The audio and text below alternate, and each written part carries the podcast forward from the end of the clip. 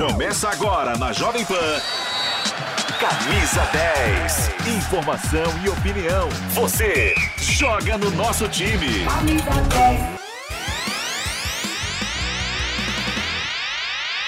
Pode chegar, muito bom dia. Tá começando agora o Camisa 10 da Jovem Pan e a gente já abre a edição de hoje falando do Palmeiras, que ontem atropelou na estreia da Copa Libertadores. Foi aquela estreia dos sonhos para o atual bicampeão da América, 4 a 0 fora de casa e nem precisou do time titular para acabar derrotando o Deportivo Tátira da Venezuela fora de casa. O grande destaque do dia é o Palmeiras que chega aí num recorde impressionante de 16 jogos invicto fora de casa pela Libertadores da América. O Verdão vai voando baixo nesse começo de temporada 2022. Rafael Navarro, duas vezes, quem diria? O Navarro desencantou com a camisa do Palmeiras, até fez a comemoração, né? Sai zica, sai zica. Rafael Navarro, duas vezes. Rafael Veiga também foi às redes, além dele, Dudu, Palmeiras 4 a 0 e o Veiga que marca impressionante. Nos últimos sete jogos, sete gols marcados. Lembrando que dessas sete partidas ele enfrentou todos os rivais do Palmeiras, né? Santos, São Paulo e Corinthians. Então foi uma sequência pesadíssima para os comandados do técnico Abel Ferreira, que ontem não ficou no banco de reservas. Pelo contrário, como ele tinha recebido cartão vermelho na Recopa Sul-Americana, precisou cumprir suspensão ontem na Venezuela. Ainda assim ficou numa tribuna ali do estádio. E quem teve essa responsabilidade de assumir da beira do gramado foi o auxiliar João Martins. E ele, depois do apito final, Falou sobre o recorde desse Palmeiras, né? Como a gente está trazendo aqui, 16 jogos invicto fora de casa, a importância de continuar vencendo para ter a melhor classificação geral, decidiu mata-mata em casa. Palmeiras que pegou um grupo é, de verdade, a gente pode colocar aqui, daqui a pouquinho o Bruno Prado até chega para debater com a gente, que é um grupo, em tese, é, fácil, que o Palmeiras deve passar com uma certa tranquilidade. Ontem o Deportivo Tátira foi muito mal, mesmo atuando nos seus domínios, e o Palmeiras, que não tinha nada a ver com isso, bateu aí os venezuelanos por 4 a 0. Agora sim, João Martins falando sobre esse recorde aí do Palmeiras, 16 jogos fora de casa invicto, a maior marca da história da Copa Libertadores. Esse recorde uh, é exclusivamente do, do desempenho dos jogadores. Uh, desde que chegámos ao Palmeiras, uh, os jogadores explicaram-nos a dificuldade que é uh, estes jogos da Libertadores e a importância que é ganhá-los. Muitas vezes não jogando bem, muitas vezes só com a intensidade, com os duelos, porque são jogos muito difíceis e muito competitivos. os jogadores ensinaram-nos que para ganhar estes jogos tem que ser assim e nós aprendemos com eles e adaptámos-nos a este contexto que, que a Libertadores nos, nos, nos mete à prova. Uh, dar os parabéns por esse recorde. Vamos continuar a lutar todos os jogos, em casa e fora, uh, para somar pontos. Sabemos que esta competição é muito importante, uh, ter a melhor classificação possível para depois, na segunda fase, jogar em casa e estar no pote 1. Há dois anos conseguimos o primeiro, o primeiro lugar, o ano passado conseguimos o segundo e isso obrigou-nos ao segundo jogo na meia final ser fora de casa. Uh, nós sabemos a importância que é o segundo jogo ser em casa e para isso temos que, nos seis jogos da, da primeira fase, conseguir o máximo de pontos, uh, o máximo de golos uh, e isso faz com que a equipa, mesmo ganhando o jogo, consiga ter esse pé no acelerador para querer sempre mais eh, e não, não estar satisfeita, porque o nosso objetivo é jogo a jogo ganhá-los todos. E sabemos que nesta fase são seis jogos, já ganhamos um e agora faltam cinco. O Palmeiras não tira o pé do acelerador, palavras aí do João Martins, auxiliar técnico do Abel Ferreira. E ontem, é verdade, a gente precisa pontuar aqui no Camisa 10, entrou em campo com alguns titulares, o Everton no gol, o Gustavo Gomes ali no sistema defensivo ao lado do Benjamin Kusevich. Uh, a gente pega também Dudu, Rafael Veiga, jogadores importantíssimos. Entretanto, o Abel ainda preservou outros jogadores, Rony e que saíram lesionados da partida contra o São Paulo na final do Campeonato Paulista, Danilo e Marcos Rocha, que preservados nem viajaram até a Venezuela. Então, assim, desse time que entrou ontem, a gente pode colocar uns quatro ou cinco como titulares, né? É, um Palmeiras completamente alterado, não precisou da, da máxima força, como diz o técnico português para vencer nessa estreia de Libertadores. Aqui ao meu lado o Bruno Prado no estúdio. Como é que você viu essa estreia, Bruno Prado, do Palmeiras 4 a 0? Não precisou nem do time titular, né, Bruno? Bom dia. Bom dia, Pedro. Ótima estreia do Palmeiras, mostrando mais uma vez a sua força. É um time muito difícil de ser batido e a cada jogo novas marcas alcançadas, né? Tem essa marca da invencibilidade fora de casa na Libertadores, não perde desde 2019 como visitante e passeou, né? mesmo com um time misto, mais para reserva até, Palmeiras passou muito fácil e como falou o João Martins, a campanha na primeira fase é importante e acho que o Palmeiras fará uma grande campanha, muito provavelmente a melhor, porque o time é bom e o grupo é um grupo, na teoria, tranquilo. Então o Palmeiras pode sim passar com a melhor campanha, até talvez com os 18 pontos, que é o máximo que ele pode alcançar nessa fase. Eu acho que essa é a palavra que melhor define, né? Não sei se é fácil, mas é um grupo tranquilo. O Palmeiras tem condições de passar na primeira colocação, é, fazendo uma, uma pontuação excelente aí para o mata-mata, para poder decidir em casa na fase final da Libertadores. Ah, são 11 vitórias, 5 empates, uma marca expressiva, como disse o Bruno Prado, não perde desde 2019 jogando fora de casa. Então, uma estatística e tanto aí para o técnico Abel Ferreira, os seus comandados que já estão de volta ao Brasil. Agora o foco é na estreia do Campeonato Brasileiro neste final de semana com a cobertura completa do microfone da Jovem Pan. Então, Palmeiras goleia e aí tem aquela coisa, né, Bruno Prado? O Rafael Veiga, mais uma vez, foi decisivo, como disse aqui, nos últimos sete jogos, sete gols. Em todas as decisões de campeonato que ele disputou, as últimas nove, ele marcou nove, nove vezes, né? Tem nove gols. E tem muita gente que coloca o Veiga na seleção brasileira, pede pelo menos uma oportunidade. Como é que você vê essa situação do Veiga? Você acha que tem espaço para ele na seleção? Como é que você vê, Bruno? O Veiga é um ótimo jogador Assim, é que eu acho que às vezes exageram muito nessas questões de seleção. Se vai ter a próxima convocação em junho, né? Se ele estiver, não dá para dizer, ele mantendo o que ele está fazendo, não dá para dizer, ah, não, é injusto, ele não merecia estar lá. Poderia até ter uma convocação, mas se não tiver também não é nada absurdo, está dentro do normal. É, se, se a Copa o Tite puder levar 23 jogadores, ele não tem chance nenhuma, né? Que aí ele só vai levar dois meias e serão Paquetá e Coutinho. É, se puder levar 26, talvez abra mais uma vaga no meio-campo. Aí, se ele tiver uma oportunidade em junho ou em setembro, ele pode até aproveitar. Mas esse terceiro meia pode até ser o Neymar, né? O Neymar também joga ali. Então, se ele estiver na lista, beleza, nada contra. Mas também não é nada absurdo se ele não tiver. Rafael Navarro foi decisivo também para a equipe do Palmeiras, marcou dois gols, finalmente desencantou. E é importante, né, Bruno? Depois de 16 finalizações, ele consegue ali marcar o seu primeiro gol, aumenta a confiança do atacante do Palmeiras, né? É importante porque ele é uma das poucas opções de centroavante do elenco. Não é necessário ter sempre um centroavante, mas é interessante ter pelo menos uma opção de um cara de área no elenco. E o Rafael Navarro até então não foi uma opção assim confiável, que o Abel tem certeza, não, eu vou botar o Navarro que ele vai me ajudar nessa função. Tanto que na final com o São Paulo mesmo, o Rony saiu machucado e entrou o Verón. Ali também pode, poderia ser uma opção do Abel de manter um ataque com mais movimentação. Mas ele não tinha, né? Pelo menos o Navarro não dava a ele essa confiança de que Posso colocar o Navarro se eu precisar de um 9 que ele vai corresponder. Tomara que a partir de agora, marcando gols, mais tranquilo, mais confiante, ele consiga melhorar o desempenho e passar a ser uma opção é, interessante mesmo para o time do Palmeiras. Já é o artilheiro do Palmeiras na Copa Libertadores com dois gols marcados, Rafael Navarro. Vi jogar. Só isso que tenho a dizer. Vi jogar Rafael Navarro. Agora nós vamos mudar aqui o tema, vamos virar a página do Camisa 10 da Jovem Pan para falar do Bragantino, que também estreou pela Copa Libertadores. Alô, Márcio Reis de ontem, o Bragantino debutou no Abi Abichedi na Copa Libertadores da América e da melhor maneira possível. Com vitória por 2 a 0 sobre o Nacional do Uruguai, equipe que é tricampeã do torneio. E a partida de ontem foi histórica para a equipe de Maurício Barbieri. Os primeiros três pontos conquistados na Libertadores e um belo cartão de visitas para todos do Grupo C.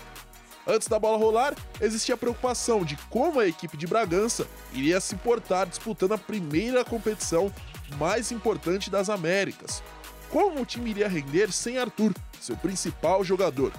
Todas essas perguntas foram sendo sanadas quando a bola começou a rolar e o Massa Bruta foi envolvendo o Nacional completamente. O domínio foi coroado aos 34 minutos, após cobrança de escanteio de Orra e Sorriso desviou para trás, onde veio o centroavante Ítalo para estufar as redes e colocar o Bragantino em vantagem. O gol deu paz ao torcedor e a certeza da vitória só veio aos 47 minutos da etapa final, onde Johan, que jogou demais, deu uma bela assistência para Andrés Hurtado, que bateu cruzado dentro da área e deu números finais à partida. Bragantino 2, Nacional do Uruguai 0. Com a vitória, o Braga assume a liderança do grupo C momentaneamente. Isso porque Estudiantes e Vélez Sarsfield se enfrentam ainda hoje. Pela Libertadores, o Bragantino volta a jogar no dia 14 contra o Vélez, às 21 horas fora de casa. O Nacional encara o Estudiantes no dia 13 às 21 no Uruguai.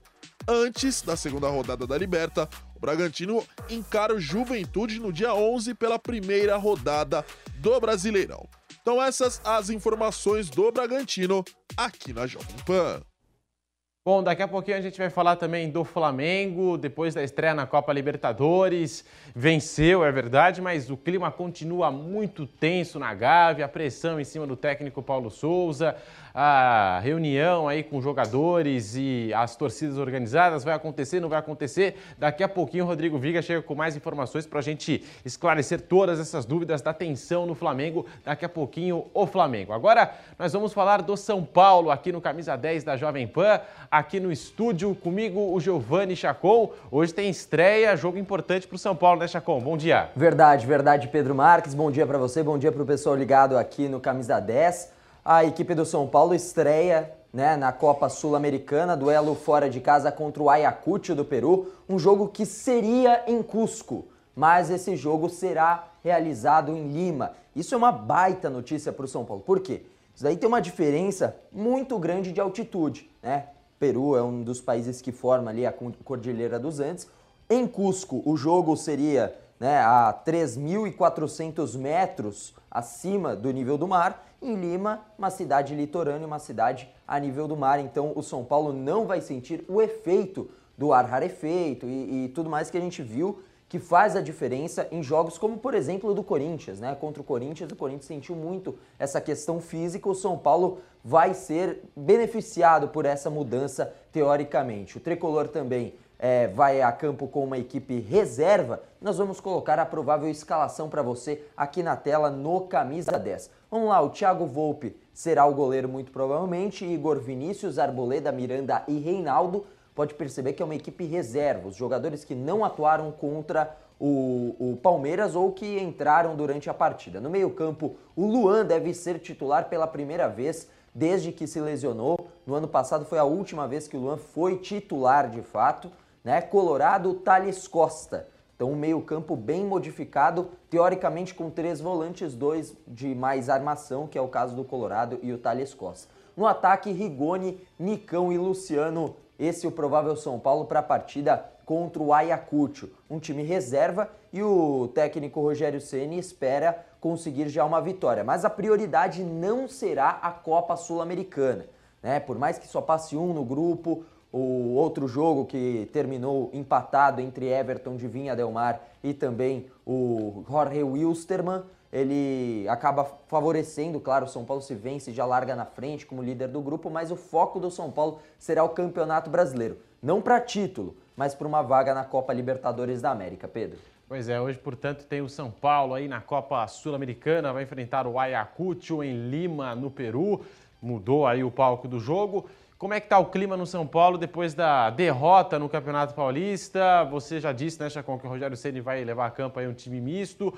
É por desgaste ou mudanças na equipe? Não, o foco mesmo será no Campeonato Brasileiro, a estreia contra o Atlético Paranaense, 6 horas da tarde do próximo domingo no estádio do Morumbi. Os ingressos já foram abertos para todo o público, então o São Paulo vai com esse elenco reserva para essa partida no Peru. Por conta desses conflitos que estão acontecendo no Peru politicamente, ficou aquela indecisão, mas o jogo será realizado em Lima. E olha, Pedro, tem um recado muito importante porque esse jogo vai ser especial. Sabe para quem, Pedro? Para quem estiver no Bob, Boa. né? Por exemplo, na dúvida vai de Bob. Você tem vontade de embarcar no mundo de apostas esportivas? E se a resposta for sim, então vem pro Bob, a casa de apostas que promete simplificar os seus palpites e ainda te dá um super bônus de boas-vindas, até 800 reais para você dar seus lances. Quintou com jogos de Copa Sul-Americana e o Bob já está pronto para essas apostas. Então, que tal usar os seus conhecimentos para transformar isso em pitacos que deem grana para você? A Yakut São Paulo vai contar com, claro, transmissão da Jovem Pan e vai ter uma promoção exclusiva. Não deixe de conferir ao vivo na transmissão para você aproveitar o bônus e fazer as apostas. Claro, como é que você faz isso? Acessa vaidebob.com. Bob, a casa de apostas que vai turbinar os seus lances. Não deixe de conferir no Instagram todas as odds, arroba vai de Bob. Na dúvida, você já sabe, vai de Bob, né? E o Fred Rink também tem um recado pra gente bem especial. Aí tem São Paulo, tem Sul-Americana e tem Bob na parada. Você sabe tudo sobre futebol, né? Então que tal colocar esse conhecimento todo em jogo? Todos os esportes e os maiores campeonatos do mundo disponíveis em um só lugar. Quer apostar no seu time do coração? Ah, prefere assistir os campeonatos europeus e as ligas internacionais? NBA, NFL, tênis, Fórmula 1 e as maiores ligas do mundo? Vai de Bob! Oferecimento Bob, o melhor site de apostas do mundo agora no Brasil. Brasil OneBet. Vai de bob.com. Então fique ligado na transmissão de hoje, Ayacucho e São Paulo, cobertura completa no microfone da Jovem Pan, no rádio, pelo AM 620, também no nosso canal do YouTube Jovem Pan Esportes. O Bob vai ter uma surpresinha aí preparada para você. Agora nós vamos para um rápido intervalo em todas as plataformas, TV, rádio, YouTube e já voltamos com o Camisa 10 da Jovem Pan. Fique nas lojas 100 você tem tudo precisa na hora de comprar. Aqui tem grande variedade de produtos com estoque até para levar na hora. Preços realmente mais baixos, crédito super fácil e a menor prestação no carnezinho ou no cartão. Aqui nas lojas 100 a entrega é cortesia, a montagem de móveis também.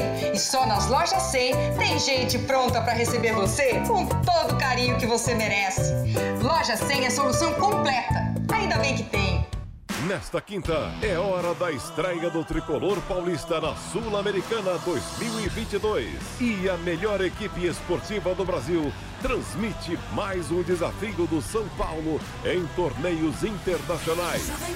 Quinta-feira, às nove e meia da noite, Ayacucho e São Paulo, pela Jovem Pan Esportes, no YouTube, no rádio e no Panflix. E após o jogo, debate, informação e opinião no Canelada. Aumente suas vendas e fidelize seus clientes com um método utilizado pelas maiores empresas do mundo. A técnica encantamento pode ser aplicada em qualquer tipo de negócio e é um processo que transforma o jeito que você vende, pois clientes encantados gastam mais. Crie uma experiência para o seu público e se destaque da concorrência. Para fazer sua inscrição no curso Encantamento com Gabriel Vila Real, acesse agora newcursos.com.br.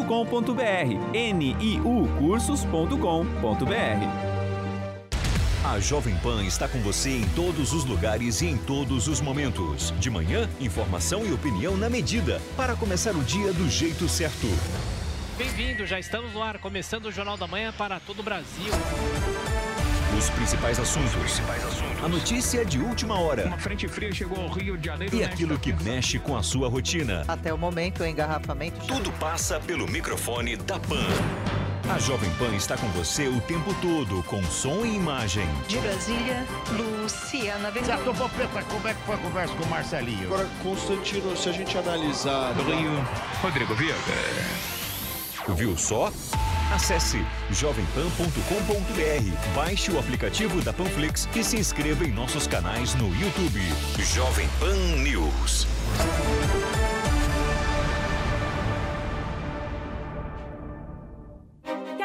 Acompanhar os conteúdos da Jovem Pan sem pagar nada? Baixe Panflix. Já são mais de 800 mil downloads no nosso aplicativo. Lá você acessa toda a programação da Jovem Pan: news, esporte, entretenimento, saúde e muito mais. Não perca mais tempo e baixe já. Panflix, a TV de graça no seu tablet ou celular. Aqui, você joga no nosso time. Camisa 10. Muitos testes. Já era para o Flamengo tá? depois de três meses de Paulo Souza, num nível, num patamar mais alto. Ah, pode voltar a crescer? Pode voltar a ser aquele eh, Flamengo vencedor que aterrorizava os adversários? Pode mas para que isso aconteça, precisa evoluir, precisa progredir muito para bater de frente com o Atlético Mineiro e Palmeiras, para mim, hoje as duas principais forças do futebol brasileiro, o Flamengo um degrau abaixo, embora com potencial para crescer e crescer muito. É, o clima é de crise, como eu disse, né? Pressão em cima do departamento de futebol, por conta dessa reunião que aconteceria hoje de torcedores com jogadores. Alguns jogadores disseram que foram eles que pediram a reunião, outros disseram que nem sabiam. O caso do Everton Ribeiro, que disse que não achava normal esse tipo de reunião, também não acha esse tipo de é, reunião é normal, se é que querem dizer que o futebol é profissional, mas ainda tem muito é, tempero, muito ingrediente de amador. E havia também uma reunião programada entre o Marcos Braz e conselheiros do clube, que estão cobrando hora bolas. Está gastando, está gastando 23 milhões de reais por mês, está desembolsando. E o Flamengo joga um futebol pequeno, diminuto, é, em todas as competições das quais participa, mas essa reunião também não aconteceu. Deixaram é, para depois. Primeira reunião com os conselheiros e talvez, quem sabe, acho que o ideal não acontecer, a reunião é, com os torcedores. O Marcos Braz é o todo-poderoso do departamento de futebol, que precisa é, se ajustar, precisa se profissionalizar. Agora a gente sabe como é que funciona o futebol brasileiro, né? A bomba sempre estoura na ponta mais fraca. E hoje eu diria é, que a ponta mais fraca dessa corda é, se uh, chamaria, né, atenderia pelo nome de Paulo Souza. Tem gente querendo é, fritar, botar a cabeça do português na bandeja, viu, Pedro? Com certeza, Rodrigo Viga. E tem gente dizendo que o Paulo Souza, inclusive, colocou o cargo dele à disposição. Né, depois da derrota na final do Campeonato Carioca, que ele chegou no vestiário e falou para os jogadores, né, se vocês quiserem que eu saia, eu saio, peço demissão agora. Foi isso que aconteceu, inclusive você teve até uma conversa com o Marcos Braz, né, Viga?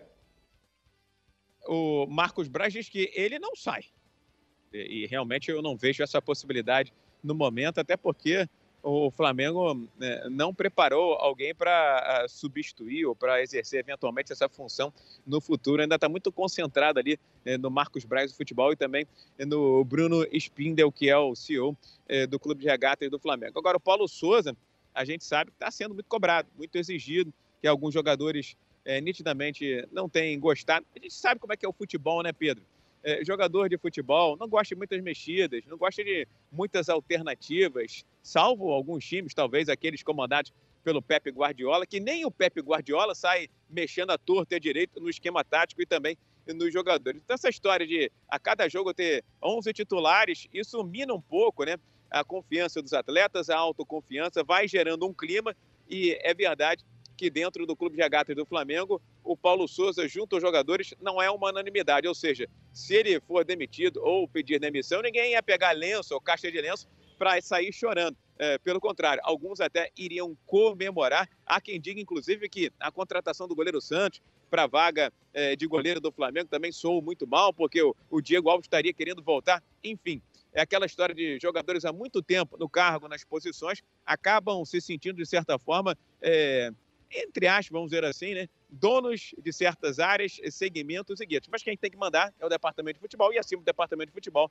a própria diretoria eh, do Flamengo, viu, Pedro? Parece que o poder está concentrado nos jogadores do Flamengo e já que você tocou no ponto Pepe Guardiola, seleção brasileira, é informação de momento. Nós temos até aqui uma arte na tela para você que nos acompanha por imagens. A CBF fez uma proposta de 12 milhões de euros ao Pepe Guardiola para assumir o comando técnico da seleção em 2023, de acordo com a informação do jornal Marca. Vale lembrar que o contrato do espanhol com o Manchester City da Inglaterra vai até 2023. Então, o Pepe Guardiola pode pintar na seleção brasileira após a Copa do Mundo. E nós temos aqui uma sonora do Pepe Guardiola. Ele foi questionado em relação a isso e desconversou sobre essa possibilidade há um ano atrás. Né? Perguntaram para ele sobre ser treinador da seleção brasileira e ele disse que o Brasil tem bons técnicos brasileiros que devem comandar o Brasil. Em Brasil, a Tite, o treinador, anunciou que sairá depois do Mundial de Qatar. Uh, eu sei que tu tens o sonho de dirigir um, um una, una, un equipo nacional. Brasil podría ser parte de tu sueño. Brasil tiene muy buenos entrenadores brasileños que tienen que entrenar la selección. Porque extranjeros, no?